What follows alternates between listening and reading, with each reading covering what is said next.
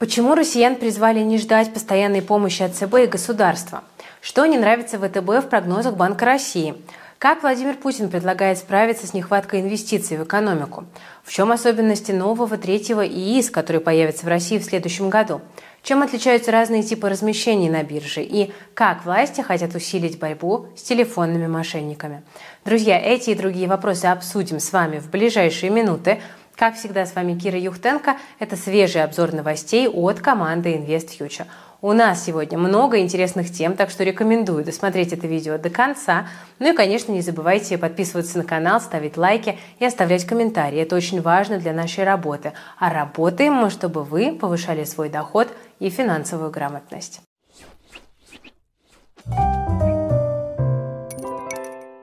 Друзья, сегодняшний выпуск хочу начать с новости, которая вызвала в соцсетях довольно неоднозначную реакцию. Дело в том, что россиянам посоветовали больше не ждать, что государство и ЦБ всегда придут на помощь. Такое заявление сделала советник Эльвиры Набиулиной Ксения Юдаева. Ну, звучит действительно довольно резко, но если копнуть глубже, становится понятно, в чем тут смысл.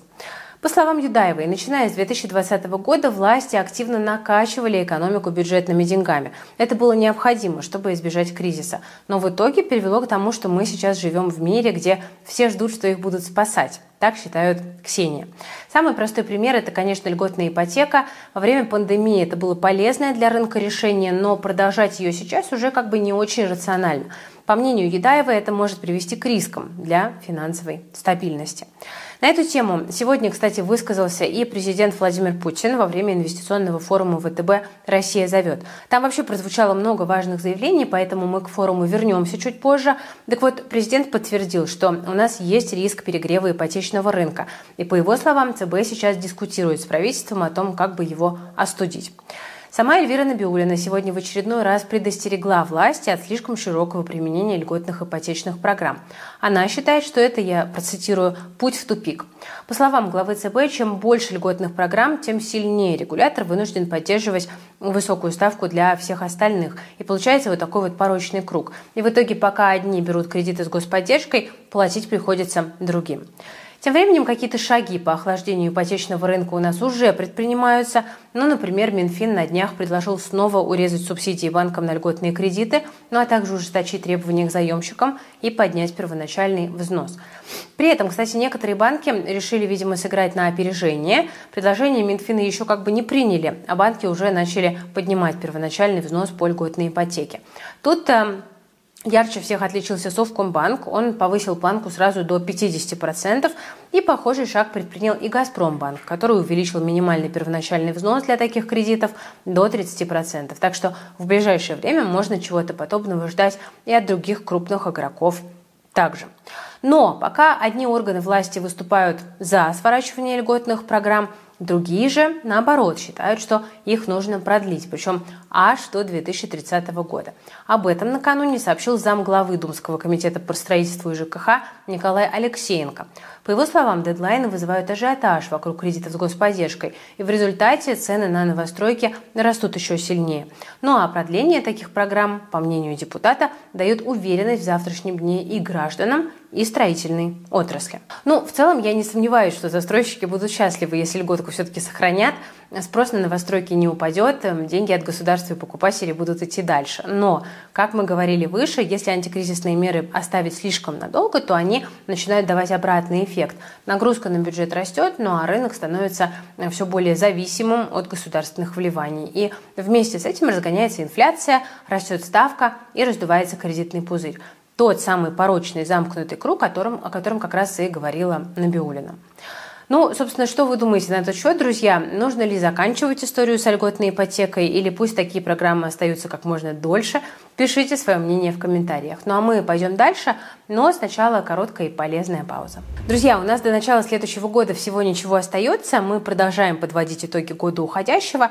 И вот сегодня давайте поговорим о том, как за это время поменялись наши российские инвесторы. Тут есть довольно интересные тенденции. Во-первых, мы видим, что инвесторы стали старше. Категория в возрасте от 45 до 55 достигла максимальных 13%. Во-вторых, у нас появилось больше инвесторов женщин. Их сейчас 42%, ну и для сравнения, еще в 2019 году их было в три раза меньше. В-третьих, самое большое число инвесторов в этом году было среди жителей Питера и Ленобласти. Там инвестирует каждый десятый. И тут я передаю привет землякам и надеюсь, что мы с InvestFuture тоже на этот результат немножко повлияли. Откуда мы эти данные взяли? А именно на днях поделился Тинькофф Инвестиции. У них, конечно, большая база клиентов, на которой исследование проводить удобно. И, кстати, среди прочего, в этом исследовании есть одна маленькая, но очень любопытная цифра. Средняя доходность частных инвесторов в первом квартале этого года составила 14,6%. Неплохой результат, но мы с подписчиками в плюс изо всех сил этот показатель повышали. Вот по итогам года портфели у нас в плюс вышли на доходность до 70% и обогнали рост индекса Мосбиржи на 20%.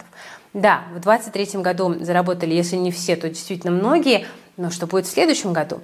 Сейчас аналитики в плюс как раз э, заняты поиском ответа на этот вопрос. И в конце декабря у нас в подписке пройдет большой прямой эфир. Там эксперты презентуют свои прогнозы о перспективах и рисках основных секторов рынка и некоторых конкретных бумаг. Прямой эфир с командой аналитиков – это очень классный формат, потому что вы можете не только забрать полезную информацию, но и задать свои вопросы, и тут же ответ эксперта получить. Эфир пройдет 28 декабря, он будет доступен всем подписчикам и в плюс, ну а до этого времени я настоятельно рекомендую следить за теми действиями, которые аналитики совершают в модельных портфелях нашей подписки, потому что там вы найдете много полезных решений, которые сделают ваш 2024 год прибыльным. Мы для этого прикладываем все усилия. Друзья, инвест-идеи, модельные портфели, эфиры с разбором перспектив – это вот те инструменты, которые дают максимальный результат, когда они используются сразу после выхода. Поэтому не теряйте время и присоединяйтесь к плюс прямо сейчас, если вы еще не с нами. Специально для вас забрала у ребят из подписки два промокода. Один дает скидку 15% на месячный тариф, ну а второй повысит скидку на годовой до 60%. Но поторопитесь, потому что промокод действует всего три дня – Подробности будут в описании под этим видео. Ну что, пойдем дальше. В последнее время в инфополе все чаще звучат возмущения по поводу нынешней политики ЦБ. Ну, например, накануне на эту тему высказался зампред ВТБ Дмитрий Пьянов. Он раскритиковал Банк России за прогнозы по ключевой ставке и инфляции. Это важно для рынка ценных бумаг и в особенности облигаций, поэтому давайте разберемся, собственно, по делу ли претензии. В чем тут суть? А, Пьянов недоволен, что ЦБ часто пересматривает прогнозы и ведет себя довольно непредсказуемо для рынка. Ну, мол, хуже только в Турции, а ФРС США так вообще красавчики, потому что там рынок почти всегда и обо всем догадывается.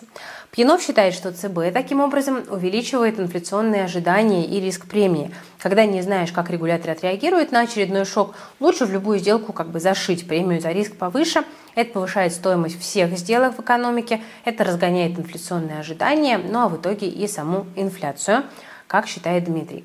Справедлива ли это критика? Ну, смотрите, вот рынок облигаций говорит, что как бы не очень. Все и так переживают, что риск премии на рынке облигаций сейчас э, довольно маленькие. Но давайте посмотрим на G-spread по рынку. Еще месяц назад премия за риск была меньше 100 базисных пунктов, то есть меньше процента к кривой бескупонной доходности ОФЗ. Сейчас, правда, спред подрос до 187 пунктов, но у этого есть причины. Рынок предсказывает рост ставки. Плюс к концу года у нас пошел вал новых размещений, ну а средств на рынок стало меньше. То есть на рынке облигаций высоких рисков премий просто нет. Ну и аналитики могут не угадывать конкретные решения прямо сейчас, но на длинной траектории рынок этот эффект нивелирует. Какой тут вывод для простого инвестора? Ну, банки пусть разбираются с ЦБ, как хотят, но рынки на самом деле эффективнее, чем о них часто пишут банкиры. Бесплатных риск премий в облигациях не будет. Если они растут, то обычно что-то происходит в моменте, это хорошая точка входа. Если есть э, большая риск премии у конкретной бумаги, то это повод получше изучить эмитента, ну а ждать бесплатных пряников, потому что, мол, ЦБ плохо говорит с рынком, это занятие все-таки довольно бесполезное. Ну а мы продолжим говорить о фондовом рынке, и давайте сейчас сосредоточимся на акциях. В четверг индекс Мосбиржи продолжил снижение. В моменте он опустился до 3040 пунктов. За месяц индекс, кстати, у нас уже около 5% э, потерял. Тут против рынка играет, конечно, снижение цены на нефть. Она опускалась до 74 долларов за баррель. Это минимум с конца июня. Вот только за последнюю неделю нефтяные котировки снизились на 10 долларов. Это несмотря на дополнительное сокращение добычи от ОПЕК+. На этом фоне организация может провести экстренную встречу, и об этом сообщают аналитики Ситибанка. И отмечают, что рынок действиями ОПЕК разочарован, потому что эти меры не могут уравновесить рост экспорта нефти из США и слабый спрос со стороны Азии. При этом доходы России от продажи нефти, как мы видим, продолжают расти. Так, в октябре они составили 11 миллиардов 300 миллионов долларов, и таким образом нефть принесла 31% от общих поступлений в российский бюджет за этот месяц. По данным Bloomberg, это максимум с мая прошлого года. И, кстати, агентство называет эту сумму, цитата, «дырой в нефтяных санкциях». Аналитики утверждают, что в первые 9 месяцев года более 70% нефтяных грузов из России перевез российский и так называемый теневой флот. Это позволило Москве сохранять контроль над экспортом и ценами. Ну, например, индийская таможня сообщает, что в этом году за российскую нефть в среднем платили 72 доллара за бочку. Это на 12 долларов выше ценового потолка, который установлен западными странами. Но, правда, стоит отметить, что в последнее время российский сорт Юрлс упал в цене вслед за эталонным бренд, и вот сегодня он торговался уже по 56 долларов, то есть ниже ценового потолка. Тут свою роль играет и постепенное ужесточение санкций, безусловно. Ну, например, США начали вводить ограничения против танкеров, которые перевозят российскую нефть, так что вполне можно ожидать, что в ближайшие месяцы нефтяные доходы российского бюджета будут все-таки несколько снижаться, ну а это может стать дополнительным негативом для рубля – Сегодня он, кстати, слегка окреп, и наряду с дешевеющей нефтью это внесло свой вклад в снижение рынка фондового. В лидерах падения к вечеру у нас были Русгидро, Русагра, Озон, Магнит и ММК. При этом главными по росту в моменте были Татнефть, МТС, АФК и неожиданно Алроса. Акции компании не испугались новости о том, что страны Большой Семерки официально подтвердили введение запрета на импорт алмазов, которые добыты и обработаны в России – он вступает в силу с 1 января. При этом с 1 марта ограничат и поставки российских камней, которые прошли обработку в третьих странах. Среди банков сегодня больше всех в плюсе ВТБ. На сегодняшнем открытии инвестфорума «Россия зовет» зампред ВТБ Георгий Горшков сообщил, что банк в следующие три года планирует увеличить сеть своих офисов на 40%.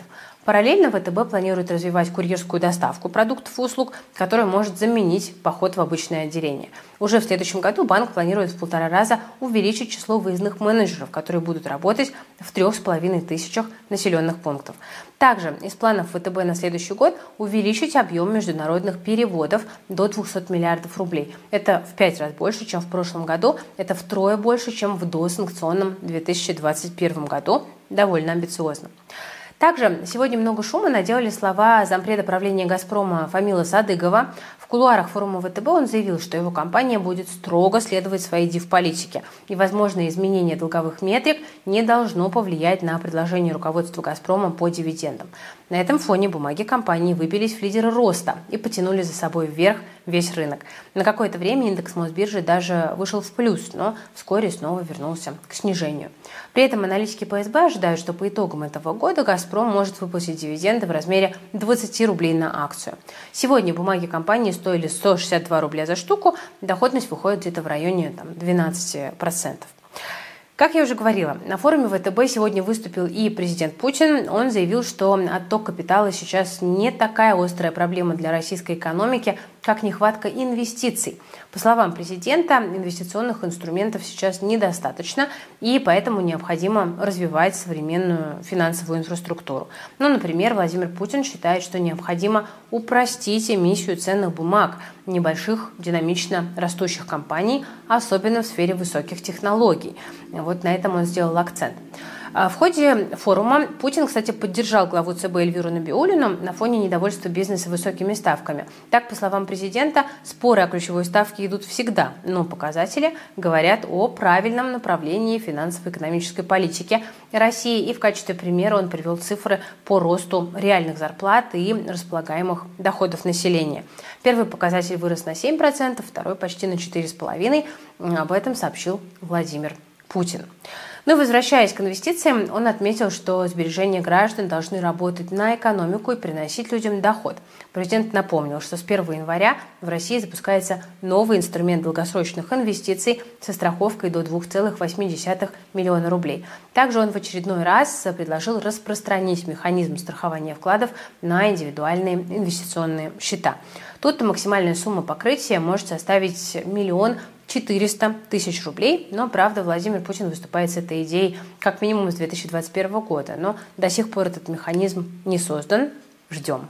Возможно, в следующем году ситуация все-таки изменится, потому что с 1 января в России должен появиться новый ИИС третьего типа. Накануне Госдума в третьем чтении одобрила законопроект, который его вводит. Я напомню, что ИС-3 сочетает в себе льготы двух старых типов инвестиционных счетов. Во-первых, налоговый вычет на взносы до 400 тысяч рублей, ну а во-вторых, вычет на доходы, которые получены в результате инвестирования.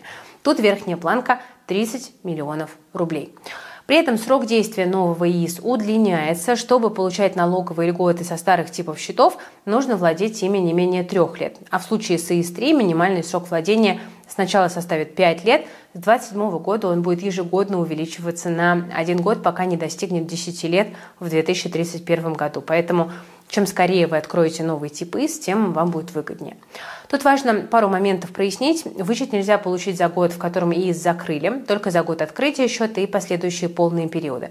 Если закрыть, например, 2 ИИС-3 в один год, то от НДФЛ можно будет освободить суммарный финансовый результат, который получен от операций на обоих счетах, но при этом не менее 30 миллионов. Доход свыше будет уже облагаться налогом. Также отмечу, что старые инвестиционные счета будут функционировать у нас на прежних условиях, но чтобы открыть ИС-3, нужно будет либо закрыть инвестиционный счет старого типа, либо же трансформировать ИС-1 и 2 в новый льготный счет э, с зачетом срока, но не больше трех лет. При этом отсчет минимального срока для ИС-3 начнется с 1 января того года, когда подано заявление на трансформацию. Вот такие вот детали. У нас вообще выходил отдельный подробный ролик про новый третий тип ИС. Если вы его не посмотрели, очень рекомендую посмотреть. Ссылочку в описании тоже оставим. Там мы все детали разобрали и постарались на большую часть вопросов, которые у вас возникают по новому ИС, ответить. Так что не пропустите. Продолжим с вами говорить о том, что ждет нас с вами, инвесторов, в следующем году. И сейчас о приятном, о дивидендах. По прогнозам аналитиков, нам могут выплатить рекордные дивиденды за 2023 год. Обещают от 3,5 до 5 триллионов рублей. И минимум полтора триллиона из них могут быть реинвестированы в наш рынок. То есть дивиденды – это не просто дополнительные деньги для акционеров, это еще и главный драйвер роста для индекса Мосбиржи – в следующем 2024 э, году. Поэтому, конечно, это очень важный фактор. И хорошая дивидендная доходность – это вот то, что нельзя пропускать ни одному инвестору, э, если вы нацелены на долгосрочные вложения, инвестиции. И, кстати, ребята из нашего телеграм-канала Ивстокс, который посвящен фондовому рынку, подготовили вот недавно подборку из трех интересных акций с отличными дивидендами. Чтобы эту подборку себе забрать, просто нужно перейти на канал либо по QR-коду на экране, либо по ссылочки в описании, так что не упускайте свой кусок дивидендного пирога за 2023 год. Дальше, друзья, я хочу провести небольшой ликбез. Сегодня вот IT-компания Softline рассказала об итогах своего SPO. Цена вторичного размещения составила 140 рублей за бумагу. Компания удовлетворила заявки розничных инвесторов на 4 миллиона акций. Еще не менее 20 миллионов бумаг купит институциональный инвестор. Правда, имя его нам не раскрывают. Но таким образом, это SPO позволит Софтлайну привлечь около 3,5 миллиардов рублей. Эти деньги компания планирует направить на расширение линейки собственных IT-продуктов и сделки по слиянию и поглощению. Вот такие вот планы компания анонсировала. А теперь, собственно, перейдем к ликбезу. А, вы меня а, недавно просили о нем в комментариях. Вот мы подготовили для вас такой материал. Смотрите, за этот год у нас прошло а, достаточно крупных размещений на Мосбирже, но они, по сути, различаются. IPO, SPO, FPO. Аббревиатуры похожи, но для инвестора они означают очень разные вещи. И вот давайте мы разберемся, что именно это значит и как это интерпретировать. Ну, начнем с понятного довольно IPO. Это первичное публичное предложение, то есть событие, когда акции впервые на фондовый рынок попадают. Если вам срочно нужны деньги, которые впоследствии не придется возвращать, то вот, значит, вам нужно проводить IPO. Можете потратить их на развитие, скажем, как Астра, или на закрытие старых долгов, как Южурал золото, или на то и другое, как обещал Евротранс. Тут вариантов множество. Но IPO это не единственный инструмент. Да? У нас есть еще SPO. Это вторичное публичное предложение. Это когда продается дополнительный пакет акций уже публичной компании.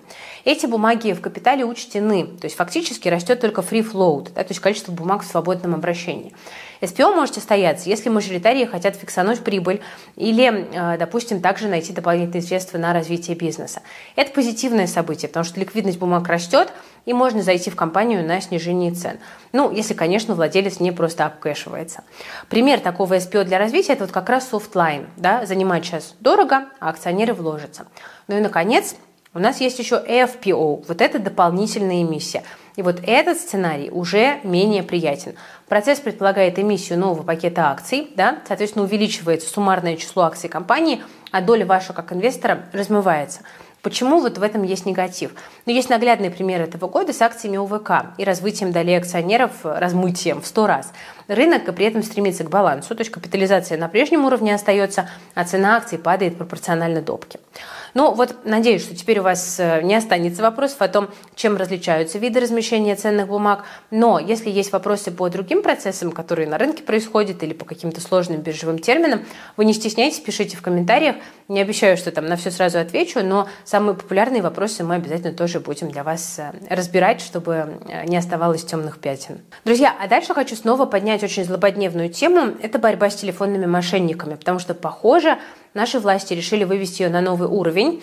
У операторов связи могут начать отнимать лицензии, если они вдруг пропустили звонок аферистов. Такие поправки в закон о связи готовит Генпрокуратура и Роскомнадзор.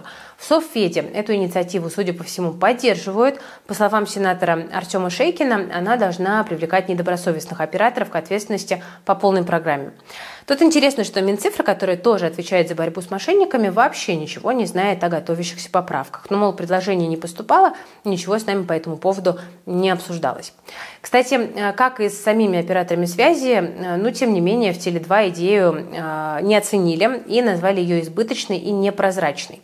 Свое мнение в компании объясняют тем, что в законодательстве нет четкого понятия «мошеннические вызовы». Ну а в Мегафоне еще добавили, что недобросовестные операторы и так уже подключаются к системе антифрод, и этого должно быть достаточно. Так там считают.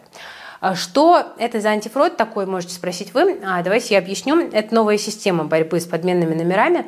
Она определяет, нет ли каких-то искажений на пути вызова от исходной станции к конечной.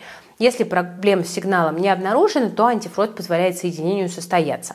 Если же звонок искажен, то е- если э, кто-то использует номер, на самом деле принадлежащий другому человеку или компании, то оператор должен сразу же вот это соединение прервать. В сентябре Роскомнадзор обязал подключиться к системе всех поставщиков мобильной связи. Срок дали до конца февраля 2024 года, ну а иначе административка и штраф до миллиона рублей. Но, правда, пока срабатывает антифрод не всегда, и вот сейчас неизвестно, будут ли операторы обязаны отвечать за ошибки вот этой государственной платформы. К тому же не очень понятно, если их лицензии будут аннулировать, то что делать тогда простым клиентам? Каждый раз менять оператора? Ну, в общем, вопросов, как всегда, много, а ответов пока не очень. Я думаю, что стоит дождаться самого проекта поправок. Но я, конечно, согласна, что мошенники – это очень больная тема. Мне просто каждый день звонит штук 20 каких-то мошенников. Они определяются, кстати, как какие-то недобросовестные контрагенты, но как бы сам факт по себе, конечно, пугает. Это такой объем это опасно, и мы видим, что и количество жертв тоже очень быстро, к сожалению, растет. Но, друзья, на этой ноте, да, с надеждой, что мошенников все-таки удастся победить, мы будем с вами заканчивать. Если вам нравится наша работа, то не забывайте ставить лайки, подписываться на канал, жать на колокольчик, пишите в комментариях, что думаете по темам, которые мы сегодня обсудили. Если у вас какие-то вопросы есть, тоже обязательно пишите. А, мы сейчас готовим для вас еще несколько классных выпусков. Вот скоро выйдет выпуск а, наше интервью с а, Сергеем Хатимским, основателем Совкомбанка. Вот я его поспрашивала, помучила по поводу готовящегося IPO. По этому поводу тоже много было вопросов. Я надеюсь, что будет вам интересно это интервью посмотреть.